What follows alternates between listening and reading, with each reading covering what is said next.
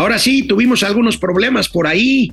Tuvimos algunos problemas por ahí de comunicación. Las estoy saludando, Alejandro Rodríguez, desde el Hotel Four Seasons, aquí en Paseo de la Reforma, en la Ciudad de México. Allá en el estudio estará Mauricio Flores Arellano en un momento más. Pero bueno, hoy que es el último día de enero, 31 de enero de 2023, platicaremos sobre la confirmación. El INEGI confirma que sí crecimos 3% en el año 2022. Vamos a ver todas las implicaciones, pero sobre todo el contexto de esta información. Paralelamente, paralelamente, el Fondo Monetario Internacional no creo que con base en esto que salió ya a las seis de la mañana, pero sí con base en los datos que tiene el Fondo Monetario Internacional, pues es optimista y revisa al alza los pronósticos de crecimiento, no nada más para la economía mexicana, sino de todo el mundo. Y por supuesto la de Estados Unidos, que es la que pues estamos nosotros amarrados a esa eh, pues perspectiva de crecimiento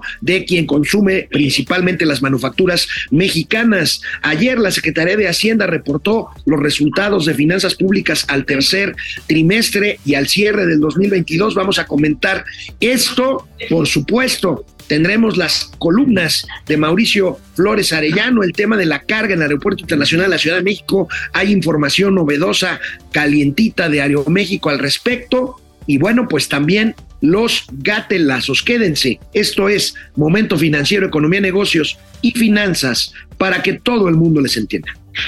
Esto es Momento Financiero. El espacio en el que todos podemos hablar. Balanza comercial. Inflación. Evaluación. Tasas de interés. Momento Financiero. El análisis económico más claro. Objetivo y divertido de Internet. Sin tanto choro. Sí. Y como les gusta. Peladito y a la boca. Órale. Vamos, réjete bien. Momento Financiero.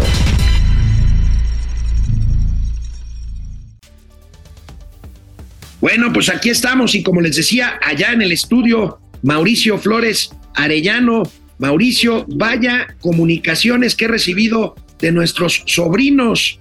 Quieren, quieren que les expliquemos, quieren que les expliquemos esto de pues los indicadores oportunos y anticipados del PIB a 2022 al cierre de 2022 esta mañana esta mañana el INEGI confirmó que la economía mexicana habría crecido 3%, había dicho en el indicador previo o en el anticipo que iba a ser 2.7%, no es mucho la diferencia, pero hay que explicarles a nuestros sobrinos en qué consiste esto, porque bueno, pues en el último trimestre la economía mexicana se desaceleró, pero si lo ponemos en términos anuales, el crecimiento es 3%. Vamos viendo el cuadro del INEGI con estos datos y lo comentamos. Mauricio Flores Arellano, muy buenos días.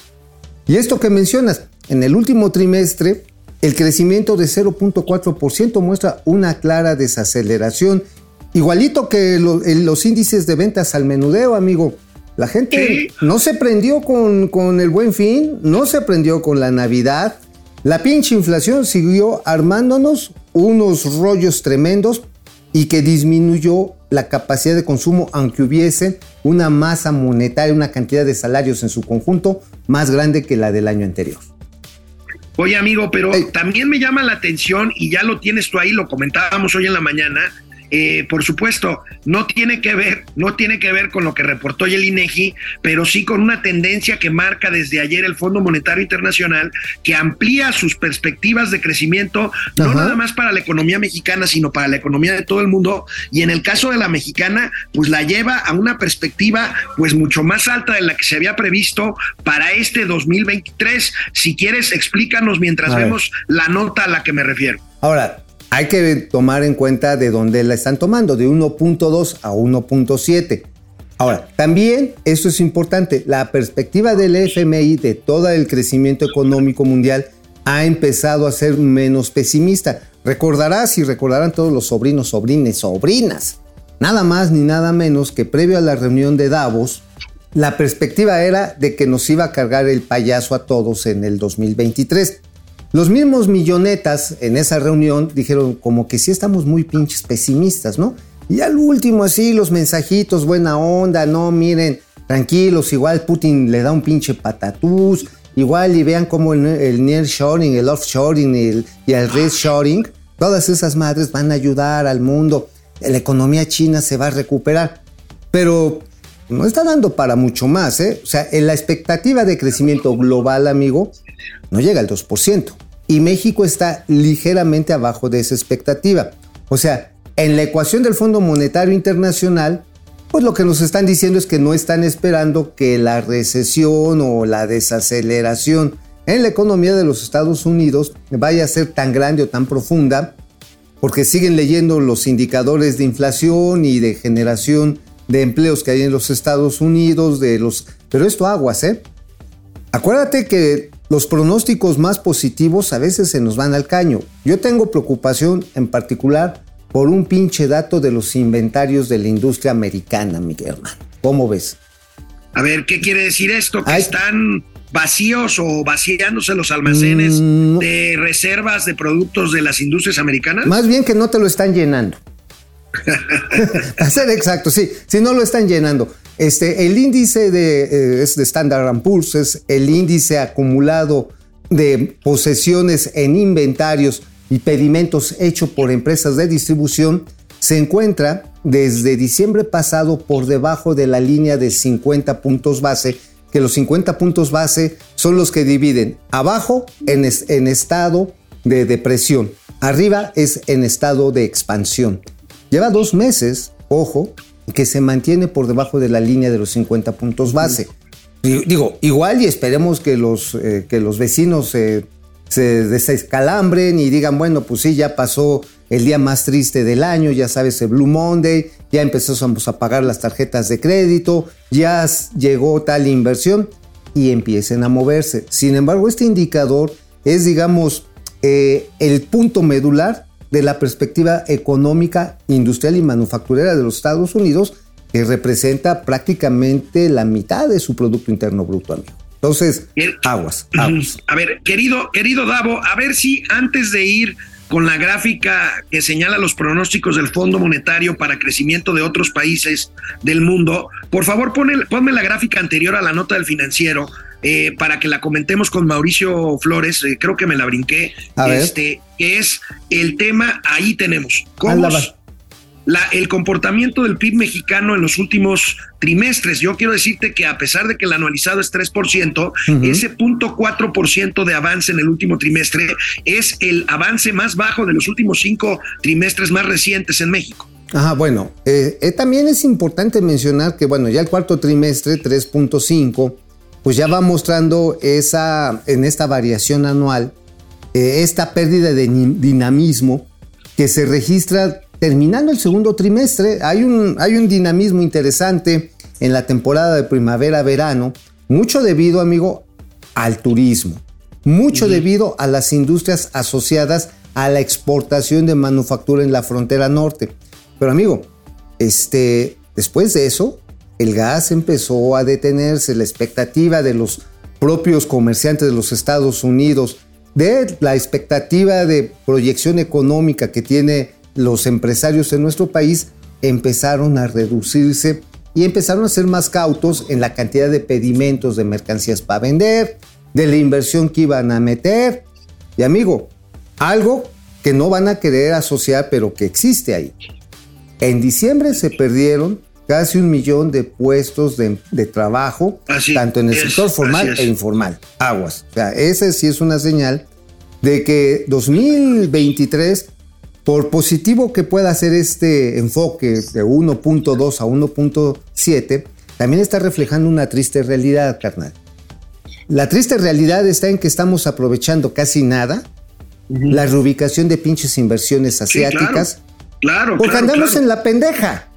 Andamos Pues en sí. la pendeja. O sea, punto. Pues sí, ahora sí que las empresas que llegan a reubicarse, pues es casi, casi por inercia, Claro. en vez de que nosotros las estemos empujando a que se vengan para acá. Pero bueno, ya que comentaste esto que es muy importante, ¿por qué no vemos eh, los pronósticos? México 1.7% crecerá este año según el Fondo Monetario Internacional, pero veamos qué es lo que prevé para el resto del mundo. Ahí está. Ahí lo tienes, amigo. Ahí está lo que decíamos. Mejora su expectativa para el mundo. Ajá.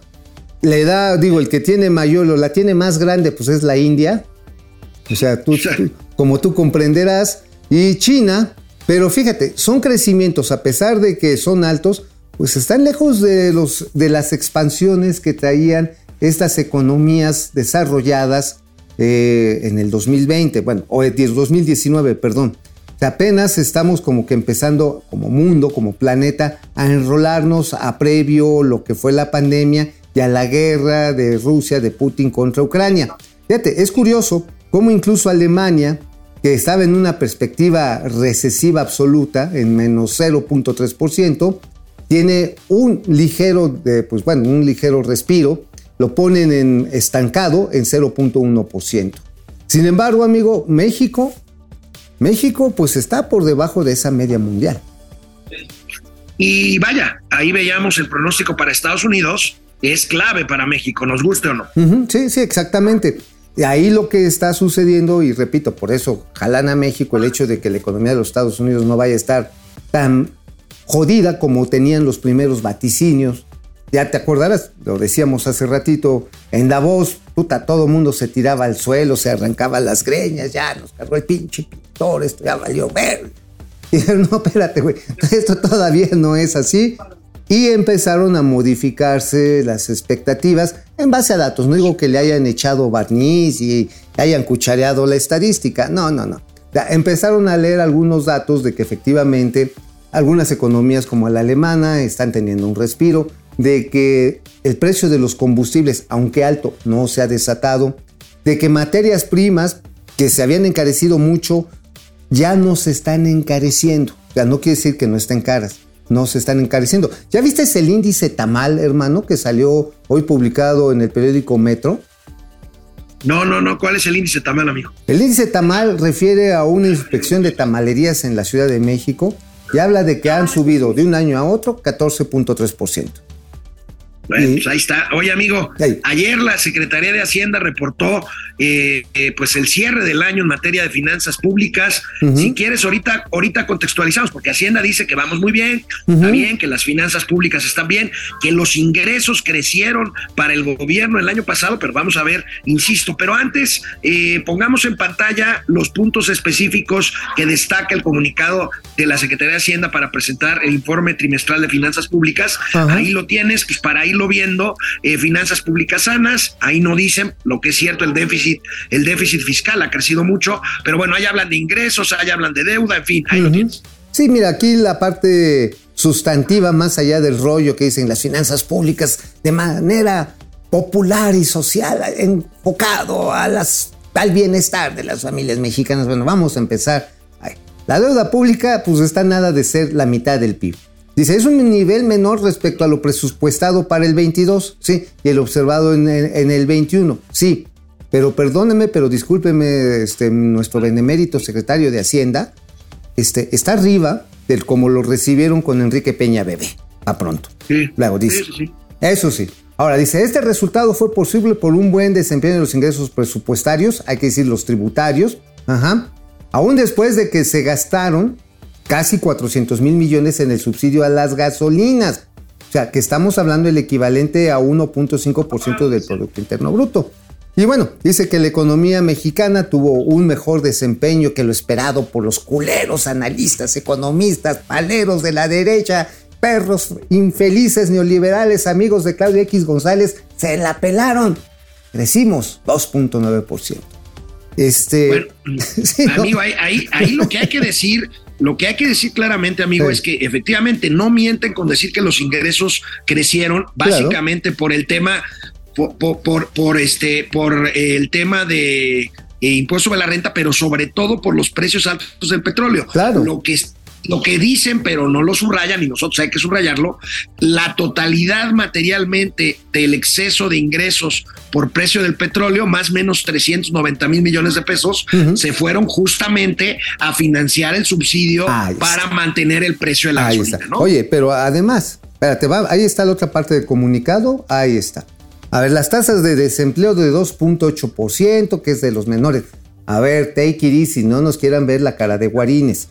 Es la tasa de desempleo, es aquella, aquellas personas en la encuesta que hace INEGI que estaban buscando trabajo de una o más a cinco horas por semana y que no lo han encontrado. Pero ojo, la cantidad de gente que dejó de buscarlo es el millón de personas que salió de la población económicamente activa. O por favor, amigos de la Secretaría de Hacienda, no nos traten de dorar la píldora. Luego dice, la mejora de las condiciones laborales permitió que el consumo privado acumulara un crecimiento de 7.1%, tasa superior a la doble en promedio histórico. La razón es muy simple. Aumentó porque subieron los pinches precios, carnal. O sea, Claro. estamos gastando más porque cuestan más los productos que llevamos a nuestras casas. Y la confianza de la economía mexicana por parte de los inversionistas extranjeros acumuló 32 mil millones de dólares, un nivel no visto desde 2013. Tengan perros su banana, chúpensela. Pero, a ver, amigo. Este, Bueno. A ver, a ver, vamos a ser sinceros. China, digo, no, no hay que ser tan rudos, pero China se está metiendo 10 veces más de esa inversión. Ahora, ¿sabes cuánta inversión se ha ido por el Sharing a Vietnam el año pasado, carnal? ¿A Vietnam? 50 ¿Cuánto? mil millones de dólares.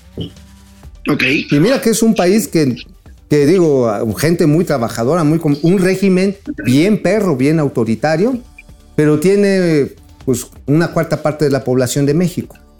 Ellos. Bueno, oye amigo, y bueno, en la conferencia de prensa creo que ya dijimos todo lo que teníamos que decir, faltaban por ahí un par de cuadros, pero bueno, ver, no- nos, los, nos los Nos saltamos. lo saltamos, nos lo Nos saltamos. lo saltamos porque es obvio que ayer en la conferencia de prensa, a ver, Hacienda reporta cada mes finanzas públicas, pero cada tres meses, aparte del reporte, hace una conferencia de prensa.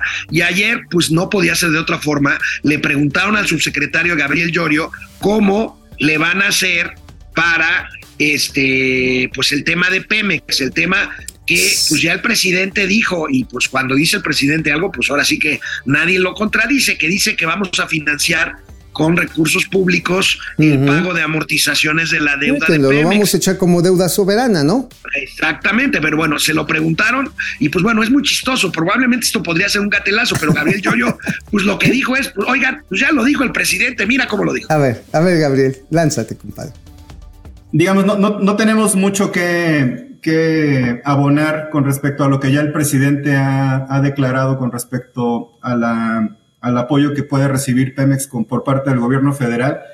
Eh, me gustaría solamente dar, eh, darles un poco de contexto y, y tratar de responder de manera puntualmente cada una de las preguntas que han hecho. Son varias. Eh, primero, Pemex es uno de los grandes activos eh, públicos, es uno de los grandes activos eh, que tiene el gobierno federal. Prácticamente seguimos todavía teniendo un flujo significativo de ingresos petroleros que sirven para que el presupuesto pueda afrontar los distintos retos de política económica y política social que tiene, que tiene el país. Eh, entonces, en ese sentido, México eh, y esta administración principalmente ha sido, creo, la administración que más ha apoyado a la, a la empresa pública Pemex y lo continuaremos haciendo, porque efectivamente reduce la carga impositiva que tenía de manera histórica eh, Pemex en administraciones anteriores. Es la primera vez que se da una reducción tan, tan fuerte en, en la carga impositiva que tiene la empresa. Y esto se ha logrado eh, gracias a que se han podido incrementar los ingresos de la, del sector público, los ingresos del gobierno federal y absorber parte del flujo que ahora lo, ahora lo, a- liberar parte de este flujo para, para Pemex. Pues sí, o sea, pues sí, pero y se la van a comer. Vamos a ponerlo así en plata. Es No, básicamente. bueno, amigo, a ver, el tema es para mí, no sé qué opines tú. Ok, le quitan carga fiscal a Pemex, que quiere decir que ya no le cobran tantos impuestos. O sea, Claro. ok. Pero Pemex sigue perdiendo dinero, amigo. Ah, ese es el punto. En el último trimestre del año, en el tercero, no fue el último, todavía no tenemos los resultados. En el tercer trimestre tuvo una utilidad que algunos este, palafarneros de esta administración dijeron: Vean, ganó 52 mil millones de pesos. Sí, güey, pero las pérdidas acumuladas de los últimos ejercicios, pues ya están rasguñando los 2.7 billones de pesos, cabrón. O sea, necesitaríamos tener ocho trimestres al hilo, ahora sí que tribilín sin sacarina, para que, para que pudiéramos pagar las pérdidas que tenemos ahí. Ahora, amigo, ¿vale la pena rescatar Pemex? Ese fue el, el título de mi columna de, la, de ayer en el Independiente. Y yo digo, más nos vale. Más nos vale, o sea, no, o sea, no es opcional. ¿Por qué? El grueso de la deuda pública está en Pemex. Sí, Así. amigo, nada más Ajá, que sí. ahí. Ahora, ahora, ahí- ahora, esa, esa es la pregunta. La otra pregunta es, ¿cómo chingados ¿Cómo vamos? No, no, no, no. ¿Qué vamos a obtener a cambio, hermano? Claro, no, pero mira. no, que vamos ver, a obtener estoy- a cambio, que vamos a obtener a cambio sin flotis. A ver, si vamos a obtener que tarde o temprano rentabilidad que pueda traducirse en precios, ese es el punto. espérate, en precios accesibles al combustible, que no tengan que estar subsidiados por el IEPS, creo que valdría la pena. El único pedo está en que el mundo está cambiando muy rápidamente y México no va a ser la excepción el uso de automóviles eléctricos, cabrón. Entonces, Está bien, amigo. O sea, es rescatar punto. Pemex, órale, pero rescatarla ¿Para haciéndola qué? productiva y ¿Para haciéndola qué? ganar dinero. ¿Para no qué? rescatándola, echándole dinero bueno al malo. La pregunta es ¿para qué? ¿Rescatarla para qué? O sea, no necesariamente necesitaría de otra vez regresar al esquema de la reforma energética de Enrique Peña Bebé, que creo que sería lo lógico, pero no va a suceder. Está eso en otro mundo, en un universo paralelo, en el universo Marvel, debe estar sucediendo. Pero en el, en el universo ganso, valió verga. Entonces, amigo, eh, si quieren que Pemex como leviatán estatal, como el gran monstruo del Estado benefactor, funcione, le tienen que echar huevos a la generación de energías eólicas y a la petroquímica. Si no, Amigo, va a valer verga. vamos, vamos Vámonos. a hacer la pausa de, De la los mitad del 30 programa minutos. Vámonos. Y de, de regreso vamos con tus calumnias. Venga. Vámonos, vámonos. Bueno, amigo, pues tenemos ahí una aportación, 65 pesos de El Coyotazo. El coyotazo. Eh, mi bigote de 65 Party Boy. pesotes. Oh, oh. ¿Qué Bueno, pasó, mi Alex? este, Jacob, Jacob Frías, hola, desde este congal llamado 4T, Luis Alberto Castro, buenos días, Masters. Gracias, María Rogers, gracias, María Greg SP, saludos al denario y al Real de las Finanzas. Este, Jacob Frías, ¿cómo estás? Este, desde Clearwater, Florida, un Alejandro Rodríguez, fíjate, me estará ¿Un Alejandro. Rodríguez? Sí, Órale. Ana María. Alday, mi mejor amigo es Chairo y sigue celebrando su superpeso. Está bien, que siga, Oye, que siga celebrando. ¿Quieres, quieres que este quieres que te diga algo que me está diciendo un amigo que es bien chingón para lo de la lo de los cambios? Que el ¿Qué? tipo de cambio se va a mantener en 19.50 toda esta administración, en esa banda. Bueno, Carlos González, Proces Server, Hackeado Noticias, Carlos González, Ignacio Lara, José Mario Ruiz García. Nos corrige Carlos, ustedes pusieron INEGI, tenía que ser Fondo Monetario Internacional. Ojo, a ver, ojo, Chaparrín. ver. Este, hay que, hay que corregir esto. Andrea Aguilar, Andrés Aguilar, hola. Tíos, ¿y ahora qué pasó con el famoso litio? Pues, No, está, pues. nacionaliza- está nacionalizado y ahí está. Pues ahí está como animal tirado en el cerro, amigo, porque a ver, ¿quién ha visto un pinche kilo de litio refinado en este país? Uno. Uno. Nadie. Bueno, pero ya hay paraestatal, ya hay presupuesto, ya hay director, ya hay discursos, cabrón. No mames. Héctor, Héctor Mancera, Zulema Ojeda, Julio César, Juan Manuel, José Manuel González, Ochoa, Carlos González, El Coyotazo. Bueno, vámonos, amigo, tenemos un invitado ahí en el estudio, Así ahorita es. nos lo presentas. Así Venga. es, así es. Pero vamos rápido ahorita a las columnas para ponerlo aquí a Guillermo Rosales. ¿Cómo ves? Sí, claro, venga. Órale. Amigo, ¿qué es? Vamos a hablar de mis calumnias rápido, ¿no? Rápido, porque tenemos un invitado de lujo ahí en el estudio, ahorita Así lo es. presentas. Así y Lo es. saludo con mucho gusto. ¿Qué escribiste en La Razón de Volada? En la volada de la razón, pues que Centeno, el presidente de la Cámara Nacional de Industria de la Transformación, olímpicamente ya valió madre. Este, O sea, ya no va, lo, había, lo habías anticipado. Sí, sí, no, pero espérate. Deja que ya valió madre. El señor se hizo pato y oxiso desde el 5 de diciembre y no lo han visto. Mira, ahora sí que como a los perros de rancho, ni para los pleitos ni para la pachanga. O sea, no lo llevaron a Europa, no pudo ir a la reunión que fueron los empresarios durante la visita de Biden y Justin Trudeau, my love, ahí este, en la reunión con los cancilleres y los secretarios de Economía.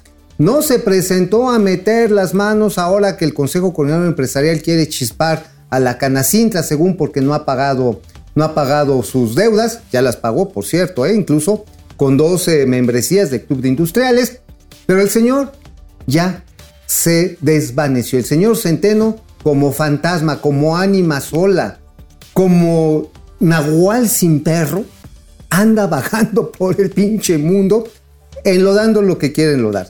Pero ¿quién es la mano que mueve la cula? ¿Quién es el titiritero de este muñeco? ¿Te lo digo, amigo? Venga. Se llama Francisco Cervantes, el suavecito Cervantes, el que le sigue dando cuerda, porque lo que no quieren es que los verdaderos empresarios realmente tengan representación en Canacintra. Ya se la megapelaron. ¿Sabes qué va a pasar, amigo? Canacintra sí se va a salir del Consejo Coordinador Empresarial, es un hecho, y va a ser un contrapeso real, efectivo y realmente valiente frente a la lambisconería que está convertido ya el Consejo Coordinador Empresarial. Así te la dejo. Bueno, ¿eh? pues, interesante. Interesante. ¿Qué traes rápido en el, en el Independiente, amigo? En el Independiente, Aeromar está más muerto y no le han avisado. Punto. O sea, ya es cosa de días para que digan, güerito, a los a Isaac Katz, este, pues ya a la chingada les llegó con una propuesta muy pitera de que no, fíjense que esta aerolínea, Nellas Airways, quiere meterle una lana, pero siempre y cuando me des un descuento fiscal y este, y te pago los adeudos a 15 años. Cabrón, pues ni que fuera hipoteca. Entonces, ya los chisparon. Y ahorita el punto, y ayer hubo una reunión muy interesante entre la Secretaría del Trabajo, ahí este, María Luisa Alcalde, tu crush, con este, el secretario Nuño y el subsecretario Jiménez Pons. El tema es qué van a hacer con los 200 trabajadores que hay que hacer algo con ellos. Ya sea que los metan a Belinda Airways, ya sabes, bienestar líneas aéreas, que ingresen a Aeroméxico, en algunas de las eh, instalaciones aeroportuarias que están creciendo, como la de Chetumal, como la de Ciudad Obregón, no es fácil, ¿eh? Casi todos ellos están basados en la Ciudad de México. Y lo que es más relevante, ¿qué van a hacer con las pensiones, con el pasivo laboral, que es cuantioso? Son como mil millones de varos. Y pues ya cuando ves el tamaño de ese, de ese muerto, ya no cualquiera se lo quiere llevar a su casa. Ese es el punto, pero es inminente. Aeromar ya voló. Bueno, amigo, y es inminente algún anuncio de Banamex rápidamente para ir a la. Rápidamente, rápidamente. Jane, Jane Fraser, la mandamás de Citigroup, está en México y va a ver al presidente el jueves y tú traes una exclusiva por ahí. Ahí está. Ya ves que habíamos dicho aquí que estaba en vilo la venta de Banamex, ¿no? Que iba a valer verga. Ay, perdón, aquí ya está mi bigote de party boy, nada más para poner la nota en su tono. Ay, güey, se me fue el bigote. A ver, aquí ya está. Amigo, déjate de Ah, payasadas y ahí les va, es que está chingona. ¿Sabes en cuánto va a salir la chingadera de Banamex? ¿En cuánto? En 7.500 millones de dólares. ¿No que 11 mil? Pues es que es el cascajo, va sin la FORE, ¿eh? Y le quitaron un montón de áreas porque simple y sencillamente lo van a colocar una parte en la bolsa mexicana de valores a ver si así le dan respiración de boca a boca a esa pinche bolsa de papel estraza que es la bolsa mexicana de valores. Pero carnal, lo van a aceptar ese precio barato porque solamente de esa manera podría tener salida en el mercado bursátil. De otra manera, si pagan 11 mil millones, mira, todo el mundo se va a hacer pato y dice, pues que se queden con su chingadera, ¿eh? Entonces, repito, 7 mil 500 millones de dólares más menos. Y otra exclusión interplatanaria. Rápido. ¿Qué va a pasar con la colección de arte Banamex? Chan, chan, chan, chan. Mañana lo platicamos, amigo, porque tenemos ahí, un invitado Un de lujo invitado de que quiero que presentes y a quien yo saludo. Lamento no estar ahí para darle un abrazo personalmente, pero ahí lo tienes. Bueno, tenemos a el señor Guillermo Rosales. Es el presidente de la Asociación Mexicana de Distribuidores de la Industria de Distribución de Automotores, de automóviles, camiones y todo esto que trae más de cuatro ruedas. O también motocicletas. Todavía no, Mauricio, qué gusto saludarte, Alex, un abrazo a la distancia. Muchas gracias por la Igualmente. oportunidad de estar en Momento Financiero. Eh, mi querísimo amigo, porque tenemos muchos años de conocernos, eso sí, incluso en momentos ríspidos. a ver, ¿cómo se ha comportado en los últimos 12 meses el mercado automotriz? Había alguna información de que se reanimó la compra de vehículos en diciembre. ¿Será una tendencia? ¿Ya será la golondrina que marca primavera ese resultado? Concluimos el 2022 inmersos todavía en los efectos de la pandemia de COVID-19. Eh, 2023 eh, recién iniciado, igualmente sin lograr eh, superar las consecuencias de esta crisis global. Eh, como todos ustedes eh, saben, la industria automotriz fue de las más afectadas durante la parte inicial de la pandemia, los paros de producción y en eh, la venta de vehículos. Y esto trastocó las cadenas de suministro a nivel global, igualmente las redes logísticas, en un modelo de industria en todas sus vertientes que funcionaba bajo el principio de justo a tiempo. Entonces, imaginemos de repente lo que representó eh, dejar en Puebla o en Coahuila un contenedor con componentes que eh, venían del otro lado del mundo y que estaba programado para inmediatamente retornar eh, con otros productos hacia el punto de origen donde se había... Eh, se dislocó totalmente. Se dislocó totalmente. Y esto generó un eh, encarecimiento en los costos de manufactura, en los costos logísticos y una insuficiencia. 2021 eh, se cerró a nivel global con una caída en la producción por estos factores cercana al 9%. 2022 se estima que la afectación fue del 2% y eh, no fue igual en todo el mundo. Norteamérica ha sido la región más afectada, seguida de Europa, en tercer lugar Sudamérica, Asia con menos afectación y dentro de Asia China con capacidad de recuperar más rápidamente su capacidad de producción. Estamos hablando de una industria global. Es una industria global y esto que comento eh, nos permitió que en 2022, el segundo semestre, pudiéramos tener ya una mayor disponibilidad de vehículos para satisfacer la demanda de los consumidores. Un proceso interesante que se gestó el año pasado fue el incremento de eh, la oferta para México de vehículos manufacturados en China.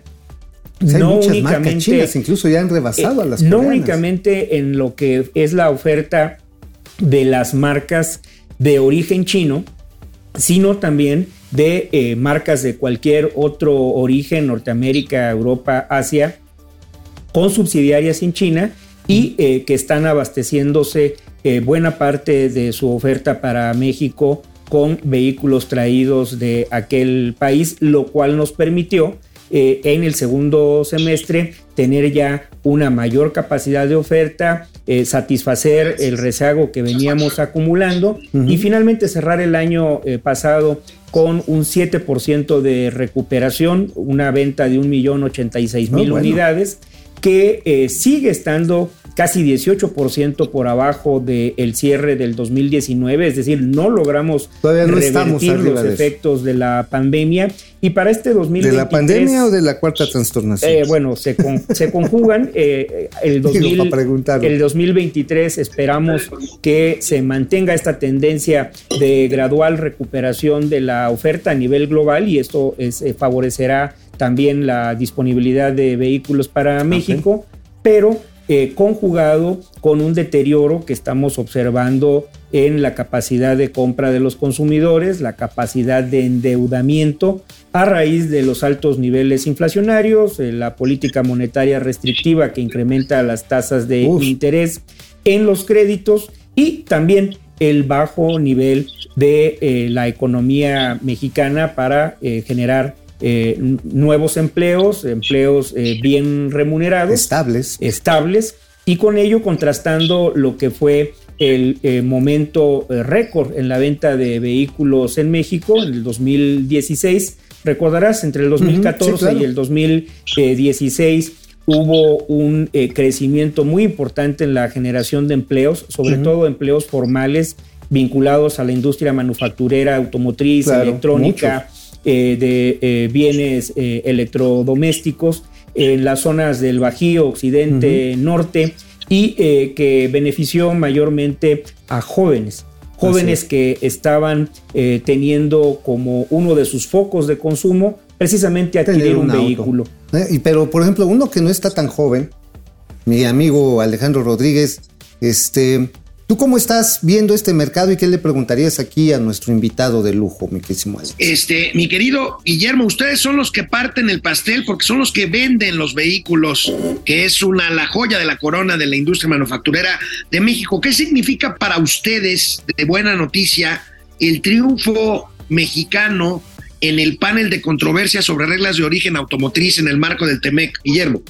Es una muy buena noticia, Alex, porque genera certidumbre respecto a las inversiones que se encuentran presentes en nuestro país en la fabricación de autopartes y por supuesto en el ensamble eh, de vehículos tanto ligeros y eh, también vehículos comerciales. Sobre todo en un momento en el que está la industria eh, cumpliendo con los plazos fijados dentro del TEMEC para alcanzar el 75% de valor originado en la región para poder catalogar a un vehículo cero aranceles en la región de Norteamérica.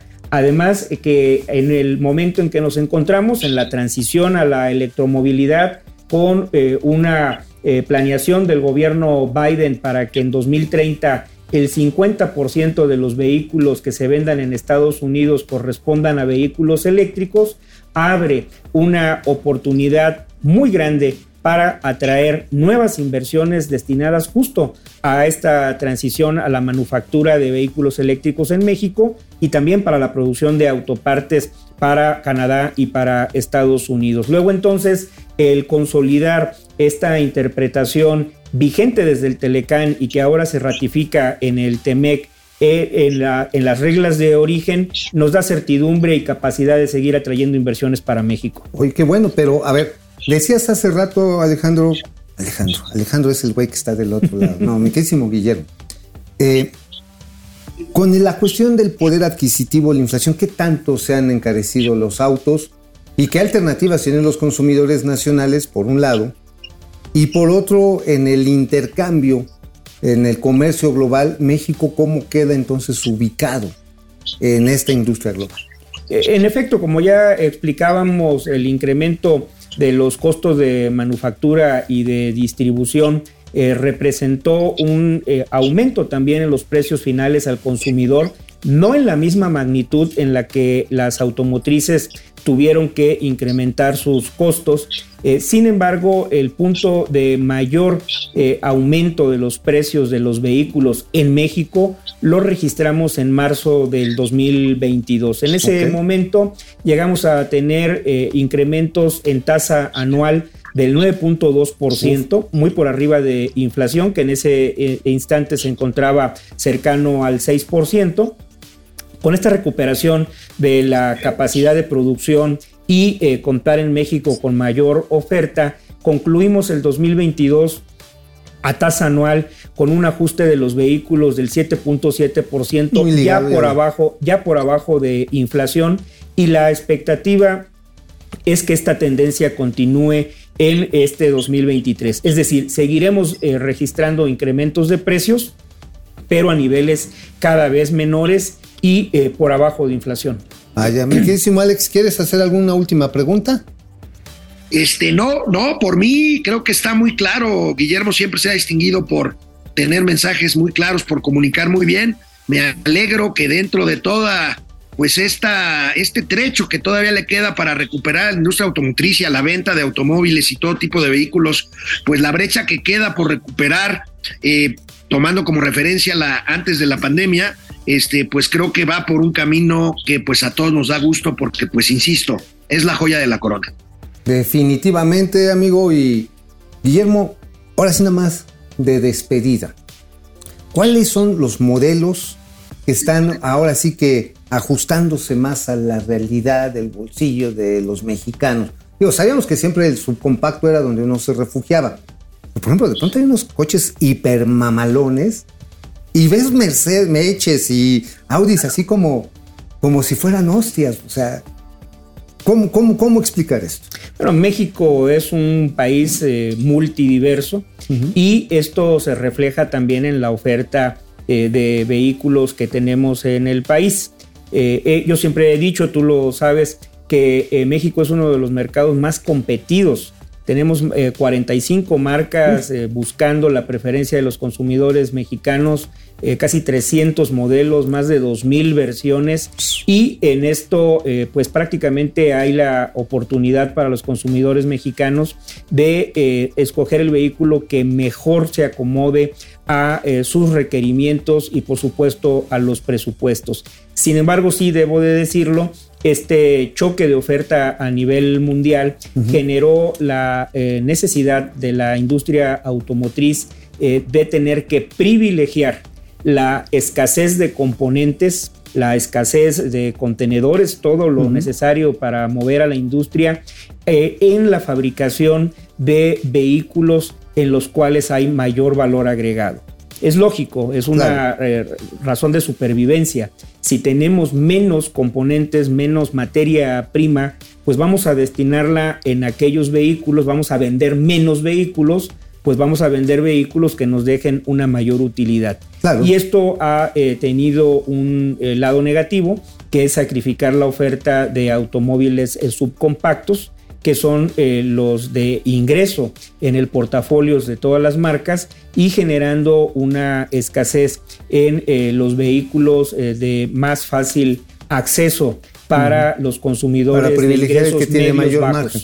para privilegiar a aquellos que tienen mayor margen y por eso es que se consolida como el principal segmento de venta en México los vehículos de usos múltiples, las SUVs y eh, las eh, minivans y crossovers. Así es. Bueno, qué, qué in- interesante explicación, Guillermo. Ya tendremos la oportunidad de seguir platicando, a lo mejor ya más o menos por a nivel de modelos, a nivel de categorías, porque sí, es indicativo de cómo las personas nos ajustamos en nuestras perspectivas con el segundo bien más importante que tenemos. Sin duda alguna, Mauricio, Alex, muchas gracias por la oportunidad de estar con ustedes y ojalá que me abran un espacio porque hay un tema relevante eh, que es el trastorno que para México representa la validación, Ay. la autorización del gobierno del presidente López Obrador para abrir de par en par Sí, las carajo. puertas al contrabando automotriz y beneficiar con ello a las eh, mafias del crimen organizado. El año pasado eh, se Uf. regularizaron eh, en, el, en el país por este decreto emitido por el presidente López Obrador poco más de un millón cuarenta y siete mil unidades. O sea, más de los que se vendieron que en el mercado sumados a los 200 mil que se legalizaron a través de aduanas, pues estamos llegando a un millón de 250 mil unidades de basura que incrementaron el parque vehicular nada más en 2022 y este flagelo decidieron darle tres meses más de vigencia No, bueno. con las elecciones en el Estado de México en junio es muy probable no, que lo vayan a ampliar. Ah, pues ya tenemos aquí nuestro país de chocolate. Pero bueno, Guillermo, vamos a invitar para este tema que, que pues finalmente como que le caga a cualquiera. ¿no? Oye, güey, pues me gasto un billete en un auto y a la hora de la hora llega otro güey con un coche vacinica y pasa como Juan por su casa. Qué cosa. Pero bueno, vamos a platicar de eso. eh, creo que ya bien prontito, porque las elecciones están encima, mi querísimo Guillermo. Gracias Mauricio, muchas gracias Alex. Bueno, pues vámonos rápidamente, ¿no, amigo? A los comentarios, empezamos a los gatelazos hechos la chingada. Bueno, en unos momentos más se va a conectar aquí Alex Rodríguez, el tío Alex. Tenemos aquí, ah, muchas gracias de veras por mandar sus mensajes. Nos sentimos halagados, nos sentimos anonadados de tanto cariño. Hackeado noticias, exactamente, tío Mau lo dijo mejor que nadie, estamos en la lela. Eh, BGT 2.9. ¿Cuánto ya falta para que estén desde donde lo dejó Peña y todo lo que bajó después de un sexenio entero sin crecimiento? Buena reflexión. Héctor Carvajal, saludos. Buenos días, comunidad financiera presente y pensante. Eso, mis chingones. Préndanse. Eh, Procer Server, Inglaterra esperando una contracción de 0.6% en su economía para el 2023. Sí, eso sí, Inglaterra sí está pasando las de él, las, la- pues las de Caín. Imagínense nada más las verdaderas cifras de la economía del cacas. No, yo he de decir en descargo que el INEGI es, es una de esas instituciones que se ha logrado sostener y es muy seria. Entonces, este, hay dudas de repente de que cuando cuchareó unas cifras del segundo trimestre, que a lo mejor le echó más agua a los frijoles, pero ya después quedó saldada esa duda. Efectivamente, el ha hecho un buen trabajo. Caramelo, Carmelo Rentería, saludos desde California. Carmelo, para los másters de las finanzas, La Bastida y Fox. Qué chinga. Este, Gabriel González, Gabriel Llorio y la carabina de Ambrosio. No me chinguen al subsecretario. De verdad es que hace buena chamba. Pupi Noriega, maravilloso y hermoso día. Los tíos más increíbles y guapetones. Los amo muchísimo. Mm, Pupi, mm, también te queremos un chingo. Eduardo Vieleto. El superpeso compra menos la despensa que pagaba, que comprabas con 300 porque ahora necesitas 450 baros. Tienes toda la razón. Carlos González, Pemex no es un activo, Llorio es un pasivo. Madres. Se lo voy a pasar a don Gabo, ¿eh? Pero de total, nos vale verga. Pues digo, él también está abierto a las críticas. Procer Server, la economía metafísica de Pemex. Está muy bueno. A Mauri Serranov, doctora Mauri. Gabriel Llorio, no, eh, dice, todos sabemos que Pemex es como el tío Mau. Dicen que es un activo, pero en realidad es el mayor pasivo de México. Qué chinga, me acomodaste, doctor. Eh, saludos a todos. Carlos González, rescatar Pemex o revivir a las momias de Guanajuato. No mames, hay que mandar al santo pinche Procer Server. Javier Salinas dice, ¿cuánto le paga Pemex a la nación por cada barril de crudo que vende? Eso es interesante. Francisco Nofre, vamos a ser autosuficientes en gasolina, porque los autos ya no van a quemar gasolina. Cierto. Eh, Ray Noriega, saludos de California, tíos. Javier Salinas, Is Isela Maldonados. Dice, no hay, hay una concesión a una empresa china en Sonora, si no mal recuerdo, para lo de litio y no es muy positivo sobre la extracción. Sí hay un problema ahí ambiental. Orate esquizo, si las remesas bajan también la devaluación y no se nos olvide, USA va a la recesión que vuela. Ojalá que no, pero hay mal, malas señales. Eh, Edgar Galván, hermoso vocabulario, pseudoanalistas, pinche lengua viperina que se han de cargar la añadiría. Pero bueno, ya este, pongan ya al, al, tío Alex, vámonos a los gatelazos de veras. ¿Cómo? Ah, tenemos la encuesta, ¿eh? Tenemos la encuesta. Ahí les va rápidamente.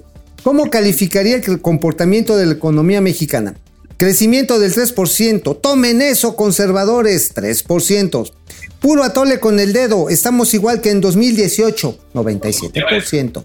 Bueno, pues ahora sí, vámonos a los únicos, a los auténticos, los originales, siempre imitados, jamás igualados. Gatelazos. Bueno, amigos, ya saben, yo la ya no es necesario que ustedes busquen la chamba. La chamba los va a buscar ustedes. Ustedes saben que, híjole, cuando uno anda buscando trabajo o cambiarse de ellos, es algo que duele abajito del nivel del ombligo. Es una pesadilla. Pero bueno, los invitamos a que descarguen YoLab, la aplicación que te acerca a los mejores empleadores de México. Miren, es bien fácil, nada más agarran su telefonito, hacen, un hacen una descarga, hacen un test para que lo que te precalifiquen, digan qué habilidades tengas y vámonos. Así que si lo descargas YoLab, haz que el trabajo te encuentre a ti. Y además, algo maravilloso, es gratis. Así que vámonos, vámonos, amigo Alejandro, a los gatelazos. ¿Con qué nos arrancamos, mi Alex, querido? Amigo, fíjate que ayer se cumplió un año de aquella revelación que hizo el portal Latinos y Carlos Loret sobre la famosa casa gris del hijo mayor del presidente López Obrador.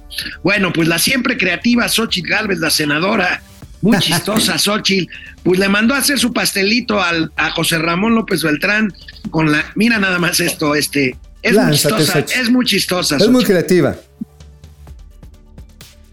Hoy conmemoramos, mas no celebramos, un año del escándalo de la Casa Gris. Un añito de impunidad, de opacidad, de oscuridad. Este es un regalo para José Ramón, para que les dé su rebanada de pastel a todos los que lo han protegido. Un año donde el conflicto de interés sigue impune. Infeliz y gris cumpleaños. Bueno, bueno, no solamente es creativa Xochitl Galvez, es bien chingaquerito. Ahora sí, ya, ahora, ¿ya viste que el hashtag José Ramón López va ya en el 327? Sí, claro, por supuesto. Sí, sí, sigue, sigue sumando. A ver, ¿qué otro tenemos, amigo? Que Bueno. están re buenos la colección de hoy. Bueno, pues ya ves que el diputado Changoleón Fernández Noroña, pues Así él, es. él insiste, él insiste en que es corcholata. Entonces, pues Ah, lo tuvimos que meter no medio de calzador, medio de calzador, pero lo metimos a los gatelazos corcholateros. A ver, vas, vas, Changoleón, lánzate. Yo los respeto a todos. Yo voy a respetar el resultado. Yo voy a hacer lo que la gente decida. Si yo gano la candidatura y nadie que venga aquí les va a decir que la va a perder, yo no seré la excepción. pero les voy a ganar. Miren, yo les digo, se burlan de mí. Dicen, me andaban malmodeando. Dicen, ay sí, Vinci Noroña piensa que de carpita en carpita va a ganar y yo les digo, de carpita en carpita me los voy a chingar porque yo ando yendo abajo, los ejidos, a los pueblos, a las comunidades, a los barrios, a las colonias, a las universidades. No paro. Y no está en mí, está en lo que la gente decida. Y yo voy a hacer lo que el pueblo decida. Si el pueblo me da el enorme honor, la enorme, el enorme privilegio de servir desde esa candidatura, ahí la voy a asumir. Y si me dice que me vaya adelantito del rancho Digo, del pues compañero, dice que se los va a fregar, pues quién sabe. Pues mira, digo, finalmente, pues si ganó López Obrador, güey, ¿qué, qué otra cosa no puede pasar? Ah, en este pinche país que es un desvergue. No, ¿Te imaginas? ¿Te imaginas a Changoleón de presidente? Híjole. Oh, bueno, pues estaría súper divertido, cabrón. Imagínate, se declararía del día del no jabón y el no baño nacional, cabrón. Bueno. Oye, amigo, tenía un gatelazo presidencial, pero lo voy a dejar para mañana. Vámonos con, vámonos con un gatelazo, nada más y nada menos que de Hugo López Gatel. Uh, Regresamos a los orígenes. Tautológicamente, tautológicamente Hoy, hablando. Hoy vuelve a predecir algo. La pregunta es, ¿le creemos, amigo, o no? Mira, A ver, lánzate, Uquito.